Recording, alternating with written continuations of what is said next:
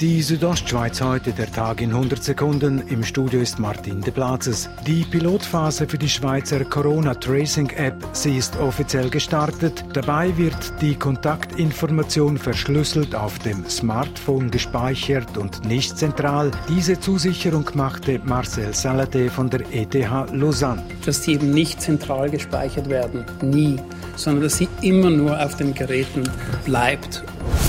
Die Anzahl Personen, die sich mit dem Coronavirus infiziert haben, wird von Tag zu Tag weniger. Innerhalb der letzten 24 Stunden sind zehn neue Fälle gemeldet worden.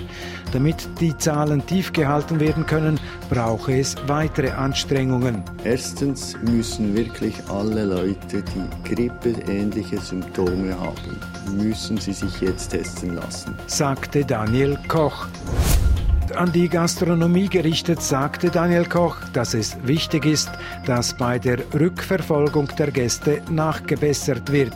In den Restaurants und Bars müssen die Kontaktdaten der Gäste aufgeschrieben werden und zwar Wer war der Besucher? Das funktioniert im Moment sicher suboptimal.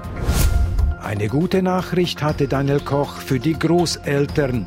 Weil die Zahlen sich auf einem tiefen Niveau bewegen, sei eine Lockerung bei der Kinderbetreuung absehbar. Und schauen, okay, ist jetzt das Risiko so klein, dass man auch sagen kann, okay, Kinderbetreuung jetzt wieder okay. Bis die Empfehlung angepasst wird, könnte es aber noch einige Tage dauern, so Daniel Koch.